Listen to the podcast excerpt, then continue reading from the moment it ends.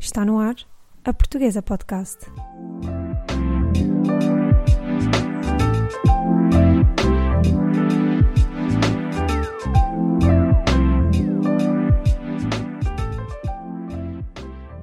Olá e seja toda a gente bem-vinda a mais um episódio da Portuguesa. Esta semana trago-vos uma conversa incrível e recheada de conselhos e dicas. Uma conversa com um pé em Portugal e outra em Cabo Verde, onde ficamos a conhecer melhor a maravilhosa Lala Teixeira, a ambientalista e ativista responsável pelo blog Âncora Verde e pela revista Raízes. Ao longo deste episódio falamos do seu percurso, de como decidiu dedicar-se à comunicação ambiental, damos um pulo ao arquipélago de Cabo Verde para aprendermos mais sobre os projetos onde esteve envolvida e abordamos temas tão relevantes como alimentação, utilização de descartáveis e fast fashion. Espero muito que gostem da nossa conversa e fiquem desse lado. Olá, Leila, eh, muito obrigada por teres decidido participar num episódio da Portuguesa. Olá, Sara, obrigada eu pelo convite. E queria começar eh, a nossa entrevista com a primeira pergunta que eu faço sempre aos meus convidados, que é qual é que é o teu background académico e profissional e como chegaste até onde estás hoje? Então, indo um bocadinho atrás, quando eu tinha 14 anos, eu não sabia o que é que queria da vida, então segui um curso técnico-profissional em Administração e Marketing, o que depois, no médio prazo, ou seja, quando chegas ao 12 ano, te limita muito as escolhas quando tu segues para, para a faculdade. E eu, na altura, queria alguma coisa relacionada com comunicação, com línguas, uh, então segui comunicação empresarial na faculdade porque depois o curso que eu tinha de base já não me dava para, para estar aqui a empreender em, em áreas completamente diferentes. Então fui, fiz três anos uh, aqui no Porto, comunicação empresarial, uh, acabei o curso, depois arranjei emprego, estive cinco anos a trabalhar numa empresa de consultoria de gestão.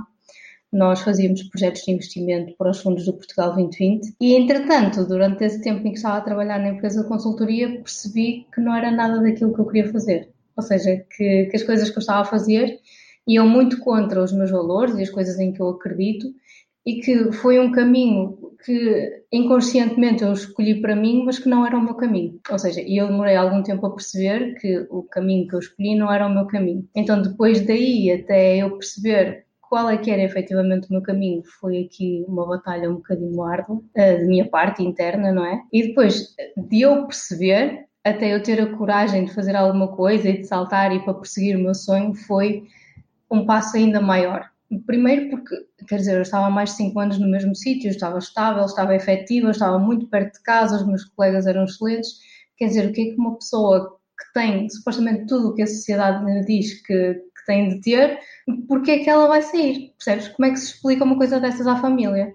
E depois sair para não ter nada em concreto. Percebes? Não é tu sais num emprego agora, mas já tens outro. Percebes? Não sais para ficar melhor. É tu sais porque queres descobrir e queres mudar o teu rumo de vida. Então foi aqui uma, uma fase muito complicada, foi uh, cerca de um ano que eu estive a lutar contra mim mesma, eu tomo esta decisão, não tomo esta decisão, passei por alguns momentos menos mal, uh, menos bons e quando fiz, deixa-me pensar que agora esta coisa das idades já me... Quando fiz 29, pensei, estou a ficar velha, isto já, ou, ou, eu, estou a falar a sério, eu pensei, estou a ficar velha, ou eu saio agora, ou eu não tenho mais oportunidade de sair, porque estou naquele limite do, ou se ficas agora, ou ficas para sempre, ou então saltas agora enquanto ainda podes, uh, percebes? Porque depois tens uma casa, e depois queres ter filhos, e depois é muito mais difícil tu lutares pelas coisas em que acreditas nessa fase da tua vida. Portanto, eu estava naquele dilema do, ou é agora, ou então se calhar não vai ser nunca, ou se calhar vai ser muito, muito depois. Então tomei essa decisão,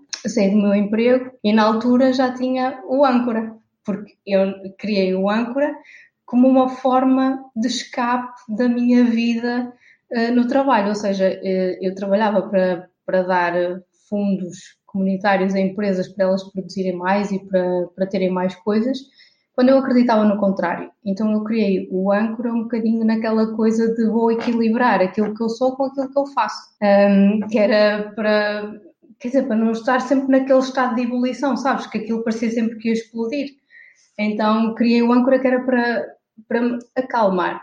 Então o que começou como uma forma de me acalmar, a partir de um certo ponto, a partir de seis meses, eu comecei a ver, epá, eu gosto mesmo disto. Eu gosto mesmo de falar destas coisas, eu gosto... Eu era uma pessoa tímida, continuo a ser uma pessoa tímida, mas não da mesma maneira. Era impensável para mim para a minha família, há três anos atrás, pensar que eu estava a fazer isto agora. Porque eu não era essa pessoa. Eu era aquela pessoa que estava atrás que estava atrás e não queria, percebe? Não queria que, que ninguém me visse e, e, era muito tímida e ficava sempre para trás e, e, e, nunca, nunca dava a cara. E de repente tens um projeto em que percebes que para ele ser bem sucedido tens que dar a cara. É, tens que dar a cara e tens que, que mudar essa parte porque se tu queres, o que eu acho importante no trabalho que eu faço agora e no projeto que eu criei o Âncora é a mensagem que eu quero passar. Ou seja, se eu quero que as pessoas mudem comportamentos e, e aprendam coisas sobre o ambiente que se calhar não sabem no dia a dia, eu preciso de passar essa mensagem, percebes? É aquela urgência de ninguém já falar disto, eu preciso falar disto. Então essa urgência fez com que eu transformasse aquele meu eu tímido que, que, no, que ficava atrás da árvore para, para o meu eu que também é tímido, mas que fala sobre estas coisas com confiança. Ou seja, é assim um bocadinho uma contradição, mas, mas, mas é uma boa contradição. É bom vivermos a nossa verdade, não é? É, é, é muito bom. Entretanto, quando eu saí de, desse meu emprego, foi uma sensação de alívio enorme, não é? Como se me saísse um peso de cima dos ombros. E na altura já tinha uma certeza que era: eu quero trabalhar uh, na área de, do ambiente, quero fazer comunicação de ambiente. Só que eu tirei comunicação. Ou seja, é muito difícil para uma pessoa que tem bases em comunicação entrar na área ambiental.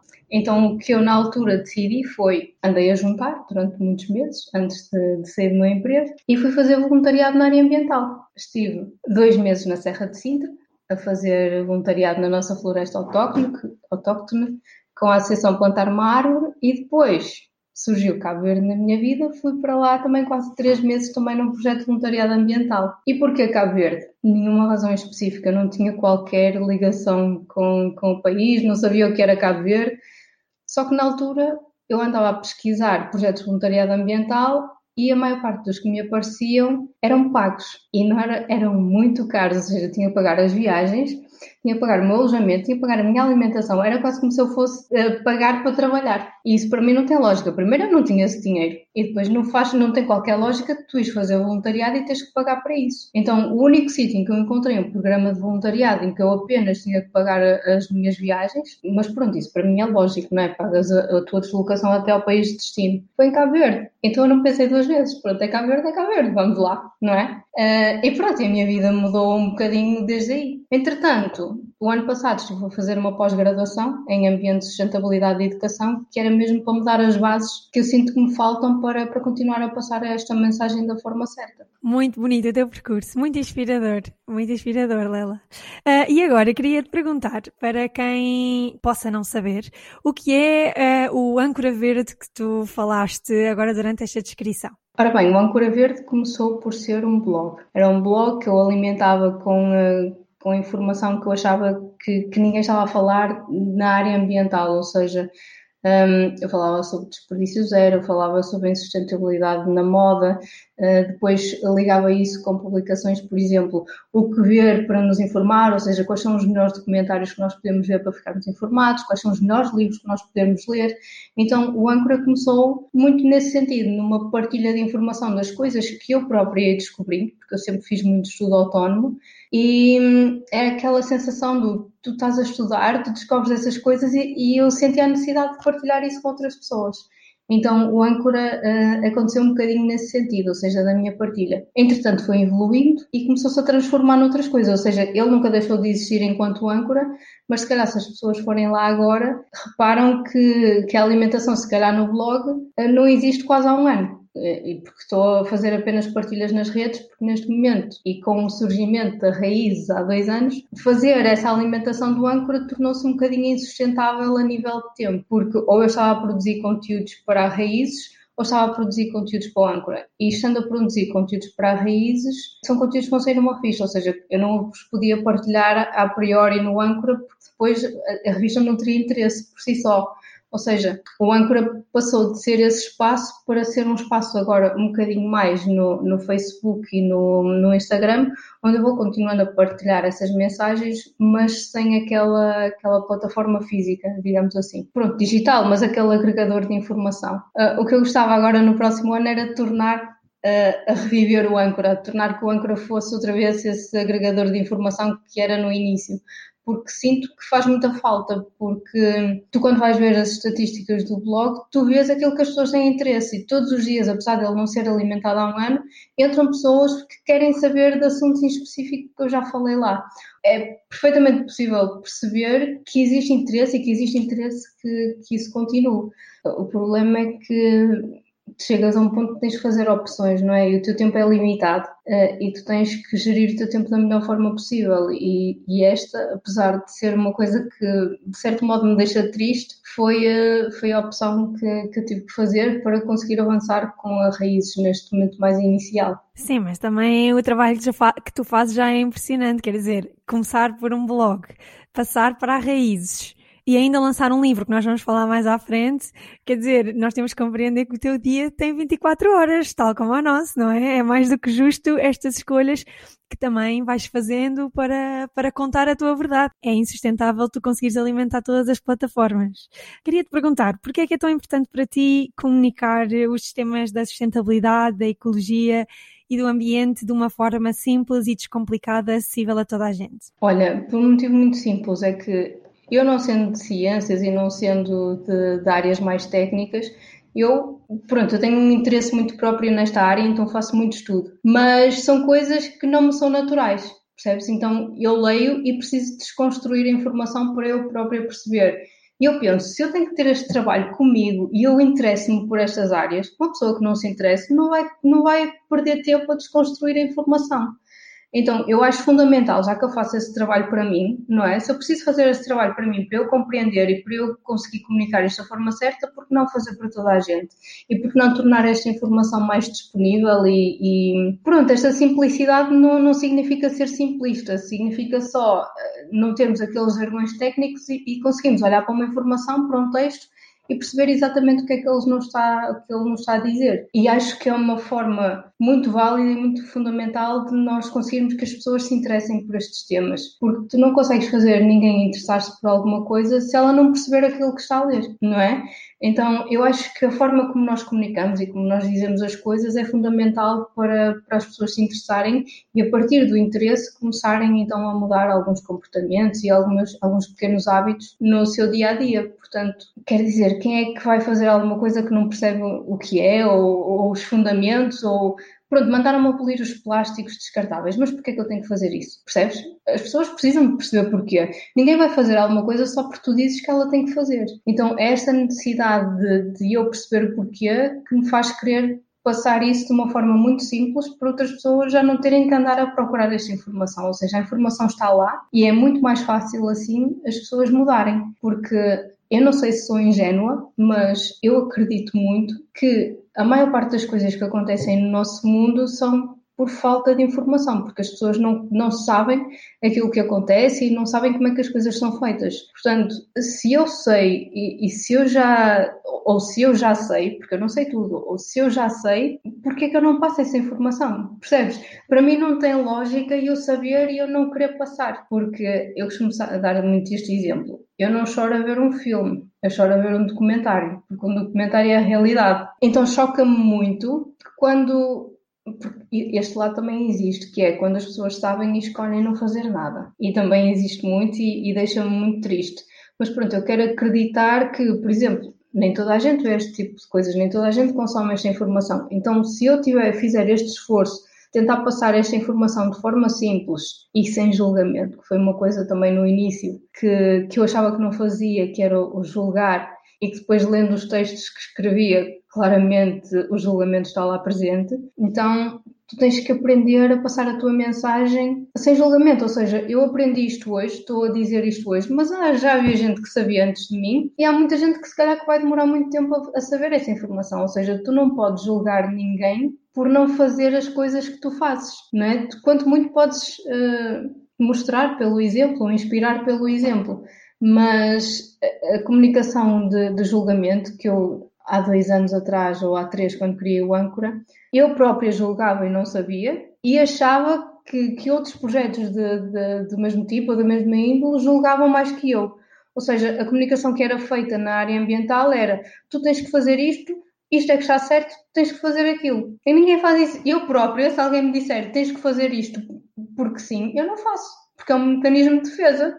Eu vou fazer porque porque me estás a dizer, nem pensar. Um, então foi uma aprendizagem também minha de perceber o que é que no meu discurso era julgamento. E é uma autoanálise muito, muito profunda, porque inicialmente tu não percebes. Tu lês os teus textos e achas que são textos simples, que estás a passar informação, que não estás a julgar quem não faz as mesmas coisas que tu. E passado um ano, quando os vais ler, percebes, epá, eu não sei quem foi a pessoa que escreveu isto. E às vezes até podes perder leitores que se sentiram ofendidos ou vá forçados ou minorizados porque pensaram, bem, esta, esta tipa que está aqui a escrever tem a mania que sabe disto e daquilo, não quer ler mais o blog dela, não é? É verdade, mas pronto, eu desculpo isso, apesar de não ter desculpa, e pronto, foi uma coisa que aconteceu e foi uma coisa que eu compreendi, mas eu desculpo isso pela fase que eu estava a passar na minha vida, ou seja, aquele stress de eu estar num emprego que eu não gostava e depois vinha para casa e passar aquilo tudo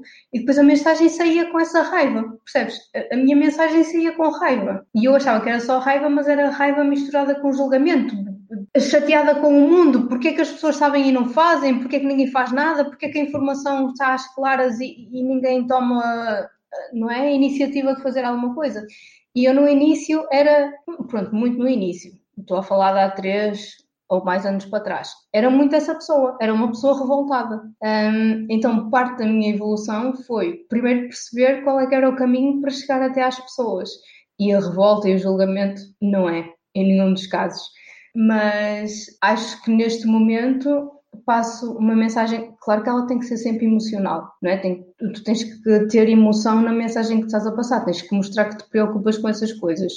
Mas neste momento, assim, nunca posso ter a certeza absoluta, mas considero que a minha mensagem não tem julgamento. É mais uma mensagem de, de informação, de estamos todos juntos e, e vamos todos lutar por, por este objetivo em comum. E não faz mal se tu não podes fazer isto agora, não faz mal se tu não podes fazer tudo porque se todos fizermos um bocadinho já estamos a, a avançar imenso. Então foi uma evolução bastante grande da minha parte de chegar desse momento inicial até agora. É, às vezes é difícil lidar um bocadinho com essa coisa da culpa ecológica, tipo, não estou a fazer o suficiente, eu quem me dera fazer mais, e, e achares que hum, para seres ecológico, para teres escolhas mais sustentáveis, tens que fazer o livro todo, tens que seguir tudo, e, e acontece mais vezes, tipo, ah, fogo, hoje usei um cotonete, tipo, pronto, não tinha outra, eu, não, eu tinha que usar o cotonete e não tinha outra opção. Portanto, não é por eu hoje ter usado um cotonete, é pelos dias todos que eu não usei o cotonete, percebes? Mas isso, isso é uma batalha interna e essa urgência que tu falaste, quer dizer, acho que toda a gente que se preocupa minimamente com o meio ambiente tem essa urgência e tem essa vontade, tipo, de abanar toda a gente e dizer, não, ouçam, é isto que temos que fazer, tipo, o caminho é este. E é difícil tu tentando explicar as coisas de uma maneira fácil e acessível a toda a gente, não entras por essa urgência. Percebo exatamente uh, o que tu estás a descrever, não tendo eu um blog de, nessa área, mas eu percebo essa, essa vontade de, de comunicar, de, se calhar, demasiado assertivamente. Não sei, vai ser assim, mas uh, é muito engraçado, muito engraçado isto que, isto que nos contaste. Uh, queria saber agora, um, tu falaste lá atrás sobre Cabo Verde. Eu queria saber uh, como é que o arquipélago surgiu na tua vida. Uh, tu já nos explicaste um bocadinho que teve a ver com o teu interesse em fazer mais, em saber mais sobre o ambiente, para poder escrever mais e melhores conteúdos. Mas queria que nos contasse o que foste fazer, qual é que foi essa experiência, o que é que trouxeste na tua bagagem. Fala-nos um bocadinho de Cabo Verde. Sim, então pronto, Cabo Verde foi uma escolha ao caso como eu disse, eu não tinha qualquer afinidade com o país, entrei no avião muito à maluca, não fiz pesquisa sobre nada, foi só, eu quero fazer este programa de voluntariado e eu vou. Pronto. E ninguém me demove disto, porque eu sou um bocado assim, eu sou muito teimosa e quando eu meto uma coisa na cabeça, as coisas acontecem. Pronto.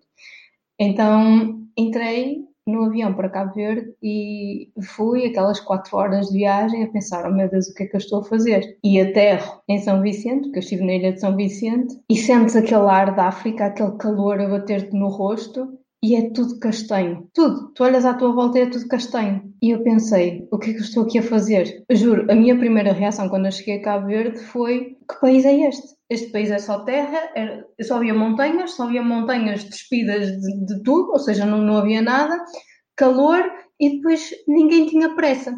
Ou seja, eu vinha super acelerada e as pessoas lá era tudo é com calma, é para se ir fazendo. Então tive ali um choque inicial muito grande sobre aquilo que, que eu achava que ia fazer, não é? Tudo o que eu achava que ia para lá fazer e depois, não, vamos lá ter calma, que isto aqui as coisas não funcionam assim. Então, eh, eu fui trabalhar com uma, uma ONG de ambiente, a Biosfera, e fiz muitas coisas. Eu tive os primeiros, primeiro mês e meio tive no escritório e nós fazíamos eh, campanhas de sensibilização nas escolas sobre as aves marinhas, fazíamos sensibilização com, a, com as crianças uma vez por mês nas, nas zonas pescatórias, que era para eles terem acesso à informação. Dei aulas de inglês a pescadores, que foi uma das experiências mais bonitas da minha vida. Foi do género, ah, tu sabes inglês, tiveste não sei quantos anos de inglês, pronto, nós vamos abrir uma turma de inglês para pescadores e gostávamos que fosses dar aulas. Eu fiquei, mas eu não sou, eu não sou professora, não sei dar aulas de inglês, oh meu Deus, sabes aquele pânico, disserem, tu, tu, sabes falar inglês, então vais dar aulas a estas pessoas, eu pensei, eu não tenho capacidade. Foi, foi o primeiro, meu primeiro pensamento, foi, eu não tenho capacidade para fazer isto. Mas depois tu estás lá, não é, tu assumiste um compromisso, então pensei, pronto, vou, vou à primeira aula, vamos ver, uh, vou conhecer os alunos, vamos ver como é que isto corre, e vamos andando a partir daí. E, e, posso dizer que foi das melhores experiências que eu tive. Primeiro porque tinha alunos desde os 18 até os 60 e eram pessoas. Primeiro, pronto, os mais novos já tinham algumas bases porque tinham inglês na escola. Mas depois tinham os mais velhos, tinhas os mais velhos que, que tipo, tu notavas aquele interesse genuíno em querer aprender para conseguir falar com os turistas, para conseguir ter uma conversa, para conseguir apresentar os produtos deles. E é incrível tu, tu vês pessoas tão pobres que não têm nada, que a vida é tão difícil para eles. E depois de um dia de trabalho, iam duas horas para estar ali a tentar aprender um bocadinho de inglês para conseguirem transformar a vida ou, ou, ou fazer as coisas de maneira diferente.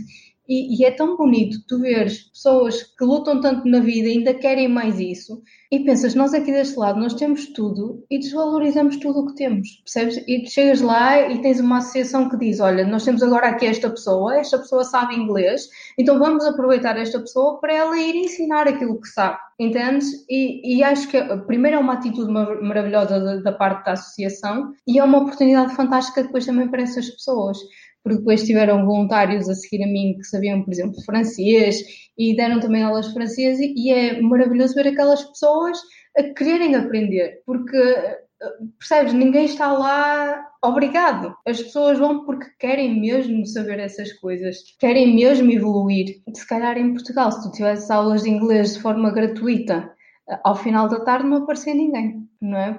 Porque nós aqui temos outros, temos outros interesses. Pronto, então o meu trabalho passava muito por aí, também trabalho de escritório em campanhas de sensibilização e depois já na metade final do meu voluntariado lá surgiu a oportunidade de ir trabalhar num projeto de conservação de tartarugas marinhas na ilha de Santa Luzia, que é uma ilha deserta que fica ao lado de São Vicente. E eu pensei, não era nada daquilo que eu ia para lá fazer, ou seja, eu sou de comunicação e eu ia trabalhar a parte de comunicação da organização, ou seja, uma, uma ONG ambiental, mas eu ia estar envolvida nos projetos de sensibilização, não projetos de conservação. Então, quando surgiu a oportunidade de, de, ir trabalhar neste projeto de conservação, olha, foi. Eu digo que as aulas de inglês foram muito boas, mas ir trabalhar com as tartarugas marinhas foi incrível, foi a melhor experiência da minha vida. Estar 18 dias numa ilha deserta, sem eletricidade, sem rede de telemóvel, não há internet, não há água doce, o barco vai de 15 em 15 dias levar-te a comida. Foi Olha, foi maravilhoso. Depois as pessoas, depois, imagina, quer dizer, Cabo Verde, a língua oficial é português. Mas ninguém fala português, ou seja, cabo-verdianos não falam português entre eles, falam crioulo. E depois chegas lá e apesar do crioulo ser, ter por base o português, o inglês e o francês, o teu ouvido não vai treinado para aquilo, ou seja, tu achas, para ti eles vão falar chinês. Então depois foi muito engraçado também a convivência na ilha, que é quando tu começas a aprender a falar a língua deles, ou seja, não é no trabalho de escritório em que as comunicações são em português que tu vais aprender a cultura e que tu vais aprender a, maneira de viver Cabo Verde. Então foi na Ilha Deserta, no projeto das tartarugas marinhas, que eu aprendi a viver Cabo Verde, eh, com aquelas pessoas, com pessoas de lá, ou seja, era eu e a Mariana, que era uma colega minha que também era portuguesa, éramos as únicas duas ocidentais no acampamento. Ou seja, é maravilhoso, não é? E acho que foi um bocadinho a partir daí que começou a paixão por Cabo Verde, porque foi passar do eu não compreendo muito bem esta terra, aqui as pessoas são todas muito descontraídas, para epá, isto faz todo o sentido, porque é que nós não somos todos assim? E foi, mas eu precisei de parar Eu precisei de ir para uma ilha deserta, parar, não ter computador, não ter telemóvel e ser obrigada a estar a olhar para as estrelas para conseguir perceber isto, entendes? Foi, foi uma revelação muito grande, sim. Incrível, isso é incrível. Sim.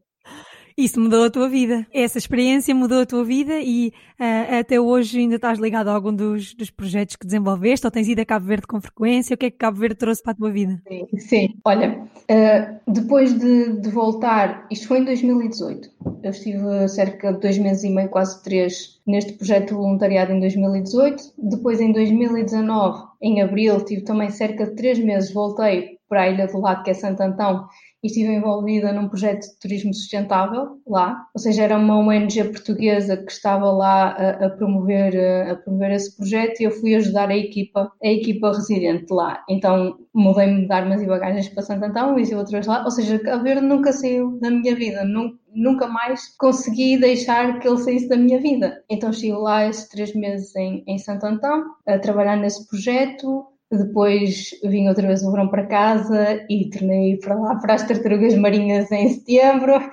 E, e pronto, este ano era suposto ter ido também, mas o Covid trocou-nos um bocadinho as voltas, então as minhas tartarugas vão ficar para o ano que vem. Mas, mas pronto, a minha vida neste momento faz-se um bocadinho entre Portugal e Cabo Verde, porque imagina, sim, apesar de, apesar não, é, mesmo, eu gosto muito daquilo, mas eu sinto que ainda existe tanta coisa para fazer lá, percebes? Existe tanta coisa. Nós aqui em Portugal, nós já temos um nível de consciência muito mais avançado do que eles têm lá. E não é por mal, é porque eles têm que se preocupar com outro tipo de coisas. É a realidade, eles têm que se preocupar em ter comida para, para pôr na mesa para os filhos, têm que se preocupar em ter uma casa, têm que se preocupar em ter dinheiro para pagar a renda. Uh, então, um dos grandes problemas que existe em Cabo Verde é o problema do lixo. Existe muito lixo, muito lixo nas ruas, utilizam-se muitos descartáveis e é um bocadinho aquela mentalidade, deixa-me deixa só dar-te contexto. Apesar de Cabo Verde ainda ser pobre, neste momento o nível de vida aumentou um bocadinho. O que é que isso significa? Significa que as pessoas podem comprar descartáveis. E isso, para eles, é uma coisa boa. Quer dizer que evoluíram. Quer dizer que quando fazem uma festa já não precisam de estar com louça. Pronto, é normal que depois têm que lavar e podem usar pratos descartáveis e podem usar copos descartáveis. Então, para eles, neste momento, usar este tipo de, de, de, alternativas é quase um nível de status, entendes? Quer dizer, eu já tenho possibilidade de fazer isto. A mesma coisa com comer a carne. E eu tenho possibilidade de comer carne X vezes por semana. Então, eu sinto que neste momento eles são quase em ponto rebuçado para tu conseguires ainda puxá-los para trás. Quer dizer, sim, tu podes fazer isto e tens possibilidade de fazer isto, mas se calhar tu não queres fazer isto. E mostrar-lhes porque é que eles não querem fazer isto e quais são as implicações destes atos para o meio ambiente. Então, eu sinto que existe muito trabalho a ser feito em Cabo Verde e era uma coisa que eu gostava de, de abordar no futuro, ou seja, fazer estas ações de sensibilização nas escolas, mas não só, porque é certo que os miúdos passam muito aquilo que ouvem para casa, mas neste momento a população adulta é a população que, que, decide, não é? Os miúdos podem dizer muita coisa, mas quer dizer, lá em Cabo Verde eu sei como é que é. Os miúdos não têm, quer dizer, eles brincam na rua, é completamente diferente. Eles podem ter este tipo de preocupações, mas isso não vai fazer com que os pais mudem alguma coisa em casa. Se calhar só pessoas que, que já na cidade e que já têm um, um tipo de consciência diferente mas tu quando sais da cidade e vais para os bairros e vês, vês a maneira como eles moram e a pobreza que existe, é muito difícil tu fazeres isso a partir dos miúdos, então tem que existir uma estratégia um bocadinho diferente. Uh, e uma das coisas que eu gostava de fazer agora para o próximo ano era pensar, em conjunto também com as organizações lá, como é que nós podemos fazer com que as pessoas se comecem a importar com este tipo de assuntos e como é que, como é que nós podemos fazer com que pequenos hábitos comecem a entrar na, na vida destas pessoas, ou seja, porque é tão fácil, não é? Tu, quando fazes uma festa, tu, em vez de usar os copos descartáveis, usas copos normais. Ninguém está a dizer que sejam copos de vidro, porque existem copos de plástico duro que são reutilizáveis infinitas vezes. Ou seja, não é aquela coisa, isto é uma festa com crianças e os copos vão se partir. Não, é só mostrar que existem outras alternativas, que não precisa trocar o plástico pelo vidro, mas pode ser trocar um tipo de plástico descartável por outro tipo de plástico que não é descartável e que se calhar, ou seja, mostrar isto pela perspectiva do, dos danos ambientais e dos custos que eles vão poupar no médio prazo. E era uma coisa que Sim, mas uh, desculpa interromper, mas isso está relacionado com o status, não é? Como tu falaste, com a possibilidade, agora já posso comprar copos e pratos descartáveis. Quer dizer, não, não é só, é, é outro tipo de educação que tens que fazer aí, não é? Quer dizer, não é só explicar, ok, o plástico descartável é uma praga, Sim. por várias razões, mas também tens que desconstruir um bocadinho esse status que, que algumas pessoas agora têm, essa possibilidade, não é? Isso é um trabalho a dobrar. É, mas sabes que a partir eu acredito muito que a partir do momento que, que, um pequeno grupo de pessoas começa a mudar, a mudança multiplica-se. Portanto, tu tens é que chegar àquele pequeno grupo de pessoas certo, depois a partir daí é muito mais fácil. Porque nós estamos a falar disto, mas Cabo Verde é um país muito evoluído. Ou seja, eu em São Vicente, morar na cidade, eu sou numa mini Europa, ok? Não me falta nada, tenho tudo. Aqui a questão é, tu tens uma população que muito, muito dividida, ou seja, tens aquelas pessoas que já têm possibilidade de viver na cidade e tens as pessoas que não têm possibilidade de viver na cidade e que moram na periferia. E a vida dentro da cidade para a vida da periferia, infelizmente, ainda tem muitas discrepâncias. Então é um bocadinho isso que, que eu considero que é necessário atenuar. Percebes? Porque se tu passares esta mensagem para pessoas que, que já estão na cidade e que já têm o, o, outro. sei lá, pessoas que já estudaram, percebes? Cabo Verde tem universidades. A cidade do Mindelo tem três ou quatro universidades, ou seja, tu tens pessoas muito estudadas lá. O problema é que estas questões nunca foram uma questão para eles, percebes? E é nisso que eles estão um bocadinho atrasados em relação a nós, é começar a ver estas questões como algo que importa e como algo que tem implicação no futuro deles.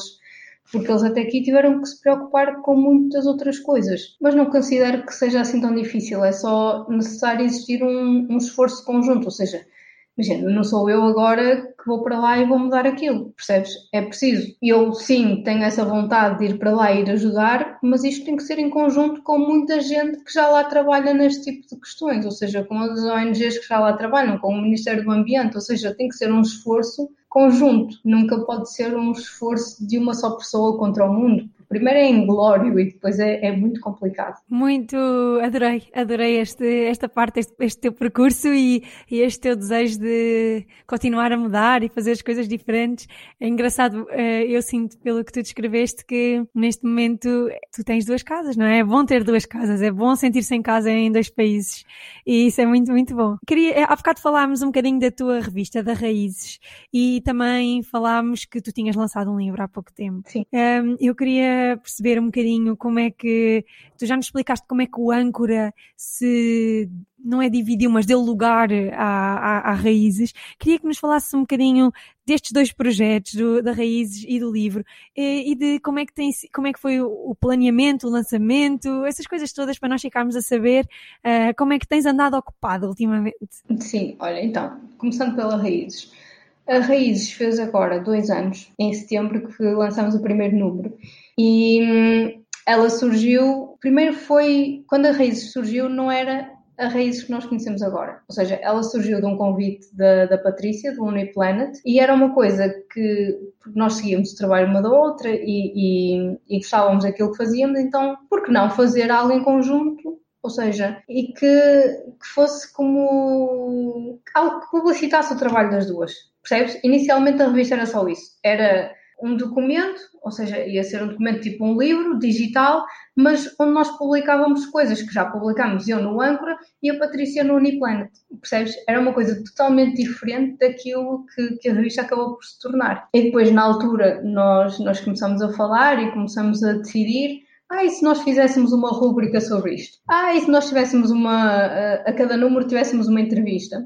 Ah, então e se nós fizéssemos isto? E se convidássemos pessoas para, para escrever artigos?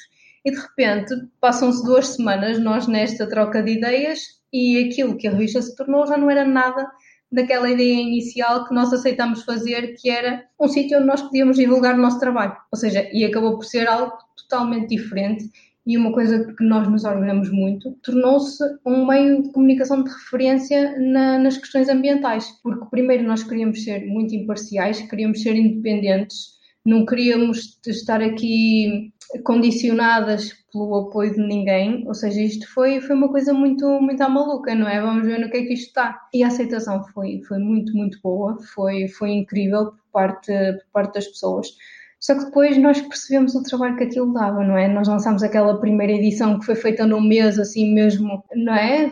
Foi à maluca, foi, foi à maluca. E depois queríamos continuar, queríamos continuar, só que percebemos o trabalho que aquilo dava, não é? Uh, então alguma coisa tinha que mudar. Porque se, se, nós estávamos a ter aquele trabalho todo, estávamos a ter despesa, porque uma coisa é tu fazeres uma coisa por paixão e não teres despesa. Outra coisa, estás a fazer por paixão, estás a despender imenso tempo, ainda estás a ter uh, que financiar isso e não estás a ter nada em troca, então, percebes, por muito que tu gostes de uma coisa, se calhar não faz sentido, ou se calhar não faz sentido nos moldes em que estava. Então, nós, aquilo que nós conseguimos fazer para colmatar isso foi lançamos duas edições gratuitas, que era para as pessoas perceberem o que, é que era a raiz e aquilo que nós queríamos fazer da revista, e a partir do terceiro número a revista passou a ser paga. Um custo simbólico, não é? 2 euros. O que é que são 2 euros? Não é nada por uma revista com 80 páginas. 2 euros que nós recebíamos um euro e meio, porque a plataforma tinha taxas e nós ficávamos sem uma parte considerável daquele montante. E isso são coisas que não passam depois para o lado dos leitores. Então foi uma forma que nós encontramos de a revista financiar as despesas que tinha percebes? Nunca chegou a gerar lucro, mas pagava o próprio alojamento, pagava, percebes? Tudo o que era preciso investir, as, as ferramentas que nós precisávamos para a revista, tudo isso a revista pagou a si própria uh, e tem vindo a pagar ao longo destes últimos dois anos. Uh, no entanto, agora também potenciado por, pela pandemia e pelo Covid, nós estamos a sentir muito a quebra, sabes? Nós tínhamos aquela base fixa de leitores que fizeram a, a, logo a compra da anuidade por ano todo e depois sentimos muito quando o ano passou e quando, quando, isto, quando, isto, quando o mundo começou a mudar, digamos assim, nós sentimos muito a diferença. Ou seja, nós ainda temos aquele, no fundo, de maneira que conseguimos sobreviver até o final do ano, mas neste momento as quebras foram tão significativas que já nem assim está a fazer sentido. Ou seja, apesar de ser uma coisa que nós adoramos e tem informação muito pertinente e conseguimos ter especialistas em todos os números a falar de assuntos incríveis, um, está a ser muito difícil neste momento nós chegarmos até aos leitores e nós uh, conseguirmos fazer com que os leitores queiram apoiar o nosso trabalho, porque não é uma questão de nós queremos ficar ricos com a revista, é uma questão de apoiar o trabalho. E eu acho que não há mal nenhum nisso, não é? Porque se, se a informação é válida, se a informação é boa, se fala de coisas atuais e de coisas que as pessoas querem saber, eu percebo que nesta era da internet toda a gente queira consumir conteúdos gratuitos, mas por trás de cada projeto existem pessoas e as pessoas não se alimentam diariamente. Então está assim numa fase de irá entrar brevemente num hiatus para nós percebermos o que é que, o que, é, que é melhor.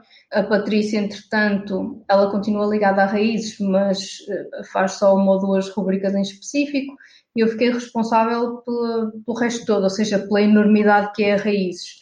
Pronto, e, e, são opções que as pessoas têm que seguir. A Patrícia precisa de seguir a vida dela, de ter um emprego, não é? E por muito que eu goste da raízes, eu também tenho que equacionar o que é que faz sentido na minha vida, não é? Porque a idade não anda para trás, anda para a frente e nós temos que, que ter, não é? Alguma coisa que. Estava a falhar a palavra. Percebes o que é que eu quero dizer, não percebes? Malta, malta que nos está a ouvir, malta que nos está a ouvir e que, e que, que é interessada em assuntos ambientais, por favor, ainda vão a tempo de salvar a raízes. Quer dizer, 2 euros por edição. Ah, agora, entretanto, são 3, mas. 3 euros por edição, malta. São dois cafés, três cafés, vá lá. A Raízes não vai acabar, a Raízes vai, se calhar, mudar um bocadinho, porque... Sim, está bem, mas é o que tu disseste, por trás de cada projeto estão pessoas. São 80 páginas, imagina, imagina o que é editar 80 páginas de revista, planear 80 páginas, fazer os contactos, percebes? Depois eh, ver os textos. E eu tenho muita gente que me ajuda, eu não estou a dizer que faço isto tudo sozinha. Mas imagina, eu demoro entre uma a duas semanas só na edição, a tempo completo. Porque eu sou de comunicação, eu não sou designer. Percebes? E eu não tenho dinheiro para pagar um designer, então tenho que fazer eu. é. Não, mas é que ainda por cima é, é, é, um assunto tão. Quer dizer, há tanta gente neste momento que hum, se interroga e se questiona exatamente sobre estas temáticas. É tão bom sabermos mais, é tão bom. Eu, eu ainda só tive um, um tastezinho da, da Raízes, porque eu fui, claro, fui, fiz download daqueles, daquelas que tu tens grátis. E quer dizer, tu tens conteúdos incríveis com, com pessoas que são nomes na área. Uh, e acho que há, há tanta gente interessada neste tipo de projetos e neste tipo de conteúdos. É, mas sabes que, que é um dos problemas na área ambiental e na área de sustentabilidade é esta coisa de toda a gente achar que os conteúdos devem ser gratuitos. No geral, em todo tipo de conteúdos. No geral, sim. E pronto, eu concordo. Se existisse uma empresa por trás que me financiasse isso, eu não me importava que os meus conteúdos fossem gratuitos. Achava maravilhoso, não é? Quanto mais pessoas chegarem a esta informação, melhor. Por isso é que eu agora tenho oito números gratuitos, ou seja, eles foram pagos até ao final de 2019 e depois ficaram gratuitos, porque eu quero que as pessoas tenham acesso a esta informação. Percebes? E a mesma coisa vai acontecer com os números deste ano. Eles estão a ser pagos até ao final do ano. A partir de janeiro, provavelmente eu vou disponibilizá-los de forma gratuita, porque é o que faz sentido para mim. Mas no momento presente, ou seja, na altura em que eles são lançados, faz sentido que eles tenham um custo. Mas depois não faz sentido que as pessoas sejam privadas desta informação. Depois aquilo já está feito, já está lá. Já não há mais nada que eu possa ganhar com aquilo a não ser disponibilizar. Percebes? Sim, certo, certo. É muito importante também sentires que para a produção de conteúdos de qualidade existe tempo, disponibilidade tua também, quer dizer, produzir conteúdos com qualidade não é fazer copy-paste de tudo o que nós lemos na internet. Isso tudo existe tempo. Exatamente. É preciso muita pesquisa. Pesquisa, existe, também precisas de perceber vários lados da mesma questão, não podemos estar só a passar a informação parcial. Enfim, uh, vários temas, mas Uh, long live raízes, vamos ficar aqui uh, a torcer por ti, Leila. Sim, sim, long live raízes, sim.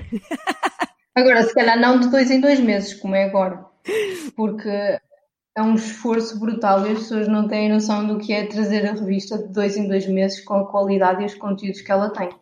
Parabéns, Leila, é um trabalho excelente.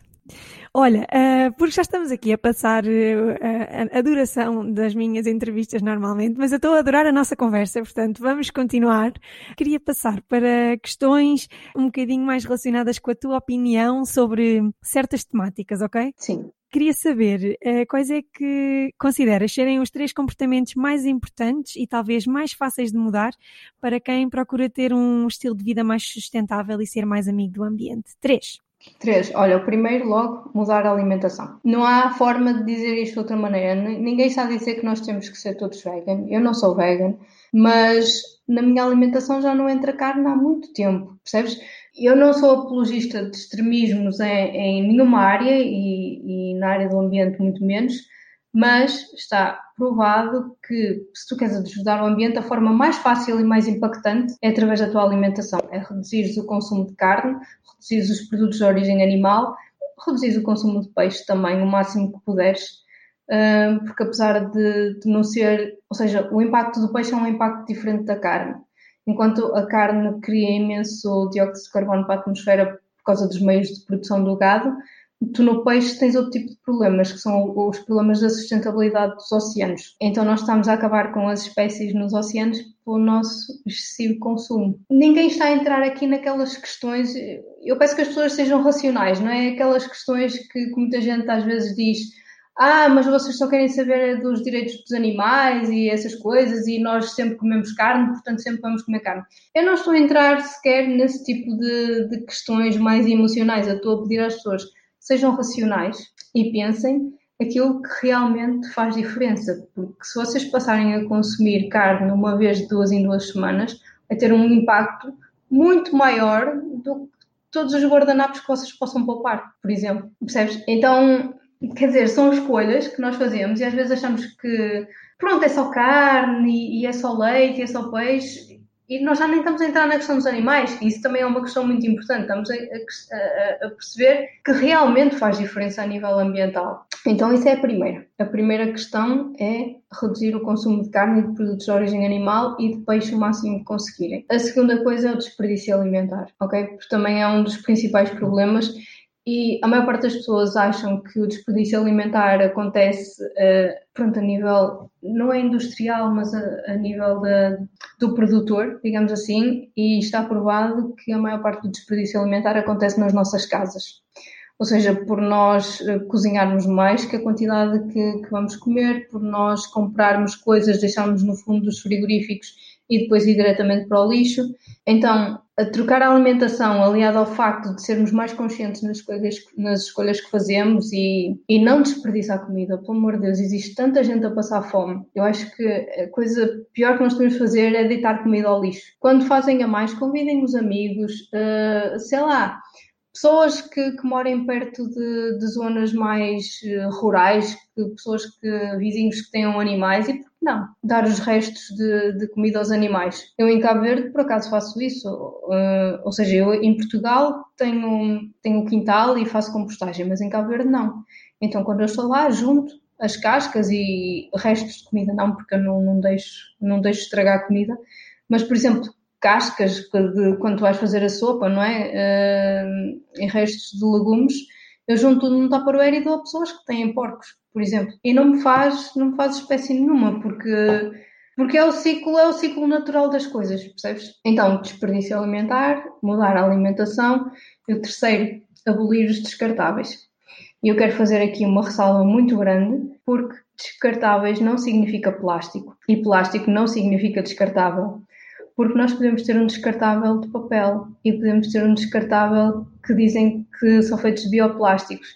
Isso não deixa de ser descartável, isso não, não deixa de ser igualmente mau para o ambiente, porque para todos eles nós estamos a extrair recursos virgens, na maior parte das vezes, uh, da terra, para fazer um recurso novo. Ou seja, para mim, do meu ponto de vista, é igualmente mau ser um descartável de plástico feito de petróleo, um plástico biodegradável feito de, de batata ou de casca de batata, ou ser um, um, um, descartável feito de papel. Para mim o efeito é exatamente igual, ok? Então a questão é, não é abolir os plásticos descartáveis, é abolir os descartáveis. Uh, e isto é muito fácil, basta andarmos com uma garrafa d'água, basta andarmos com um, um saco. Com um saco, exatamente. Olha, agora até até fiquei assim com uma branca, porque, a sério, para mim já é tão fácil que, que às vezes uh, custa um bocadinho. Mas um copo, por exemplo, eu tenho agora, não estou a dizer que toda a gente tem que ter esses copos, daqueles que dobram e depois tu abres e usas quando, quando for preciso. Tu vais a um evento e já sabes que, que vais ter um copo descartável. Se tens um copo daqueles de plástico duro em casa, daquele plástico mais forte, porque não levar já contigo? A maior parte dos sítios aceitam. A minha avó, minha avó era visionária disso, porque um dos símbolos da minha infância é o copinho desdobrável da minha avó. Ela andava sempre com ele para todo lado, sempre. E depois deixou de se ver esses copos durante anos e anos e anos. Esses copos não existiram, porquê? Porque estávamos viciados nos descartáveis. E agora eles surgiram novamente, já, já, podes, já podes encomendar em vários, em vários sites, por exemplo. É, mas sabes que eles desaparecem, mas é porque existe uma indústria por trás que tem interesses muito, muito fortes e que não quer que eles apareçam. Certo. Uh, portanto, última pergunta e também vou pedir três. Se, se não tiveres três, olha, pronto, inventa. Mas queria, segundo a tua opinião, quais é que são as tendências a nível de sustentabilidade, ecologia e slow living que vão estar na ordem do dia nos próximos meses ou anos? O que é que nós vamos ouvir falar?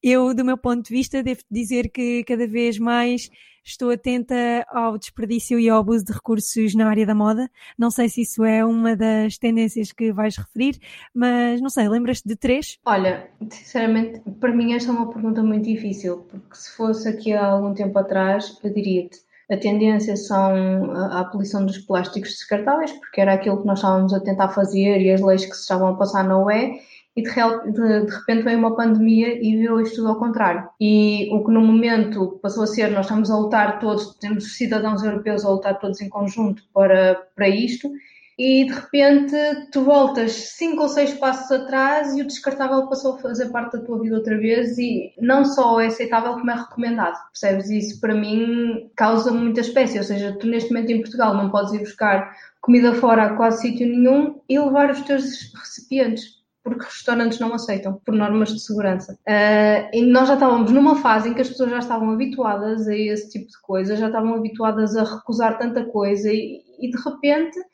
passou outra vez a ser desculpabilizável e, e passou outra vez a ser uh, incentivado o uso de, de, determinados itens descartáveis. E, então eu acho que nesse sentido nós estamos a regredir bastante com, com esta questão. Uh, depois a questão da moda, sem dúvida, nós estamos a ter já bastantes avanços na, na questão da, da, moda sustentável e de, de, de, pequenos projetos, não só em Portugal, mas também a nível europeu, que estão a tentar fazer diferente e que estão a tentar lutar com uma indústria que não só é das mais poluidoras que existe, mas que explora uh, as pessoas e explora recursos de uma forma incrível. Então, pronto, eu decidi sair fora dessa exploração, ou seja, eu deixei de comprar em primeira mão e eu passei a comprar roupa em segunda mão. Mas eu não posso exigir a toda a gente que faça isso. Portanto, aquilo que, que eu normalmente sugiro é, primeiro, comprem menos, porque nós não precisamos da maior parte da roupa que temos no, no nosso roupeiro, e depois apoiem, primeiro, marcas portuguesas e, e conscientes ou então, se forem para a fast fashion, pelo menos comprem uma coisa que seja para durar, percebes? Porque outra vez aquela questão de, da tua disponibilidade financeira. Tu não podes dizer a toda a gente agora que tem que comprar numa daquelas marcas que, que são sustentáveis e que, que uma peça de roupa custa 5 vezes mais que, vamos fazer aqui uma parte, é o custo que a roupa deveria custar quando tudo está incluído no preço, ok? Aquilo, quando nós pagamos 50 euros por uma camisola, é isso que uma camisola custa a fazer. Ou seja, mas nós em Portugal não temos um nível de vida que nos permita gastar 50 euros a comprar uma camisola. Portanto, a, questão é sair daquele loop negativo do todas as semanas temos que ir a compras e comprar uma coisa nova. Uh, sair uma nova coleção, porque agora saem coleções novas duas em duas semanas. E, e, e esta cultura do, uh, da moda e de, das tendências é só que podemos fazer cada vez comprar mais. E agora assisto a uma coisa também muito que me, que me deixa triste, que é as cadeias de fast fashion estão a lançar uh, coleções sustentáveis. E diz-me, por favor, o que é que há de sustentável numa coleção numa cadeia de fast fashion? A não ser greenwashing. Nada, greenwashing só. Um, então tu tens pessoas que dizem, ah, mas eu comprei lá, mas esta coleção é sustentável. Eu penso, não, o que é sustentável é o que já existe, ok? Nada que seja feito novo é sustentável. O que é sustentável é o que já existe. Isto vale para tudo na nossa vida. A melhor roupa que nós temos é que está no nosso armário. Exatamente, é isso mesmo. Mais alguma que te lembres? Um, não, acho que também estamos a assistir a uma revolução aqui na, na nossa alimentação, que estamos cada vez mais conscientes de, das nossas opções e de, de apostar em agricultura biológica e, e ter coisas não uh, recorrentes à monocultura, uh, a cuidar dos solos e acho que em Portugal isso está a ser uma tendência, ou seja, aqueles mercadinhos de produtor, e eu acho isso fantástico. Acho fantástico nós começarmos a apoiar os pequenos produtores, produtores que produzem biológico, porque eu acho que o futuro é mesmo por aí, não é pelas monoculturas, não é por comermos todos o mesmo, é por nós apoiarmos quem está ao nosso lado é por consumirmos local, por consumirmos da época. E eu acho que com a pandemia notou-se, mas já se vinha a notar há algum tempo, que as pessoas estão cada vez mais interessadas em fazer esta mudança de, de comprar as coisas nas grandes superfícies e mudar para, para os mercados locais e para o produtor local. Portanto, eu acho que isso é a minha terceira tendência. Que bom, olha, eu amei esta conversa, Lela. Bom. Amei e foi incrível. Valeu a hora que nós tivemos aqui à conversa. És uma pessoa muito, muito inspiradora. Adoro o teu percurso e vou sem dúvida ficar atenta a tudo aquilo que tu publicas e às informações que nos fazes chegar à tua revista. Adorei a nossa conversa. Obrigada. Também gostei muito, obrigada.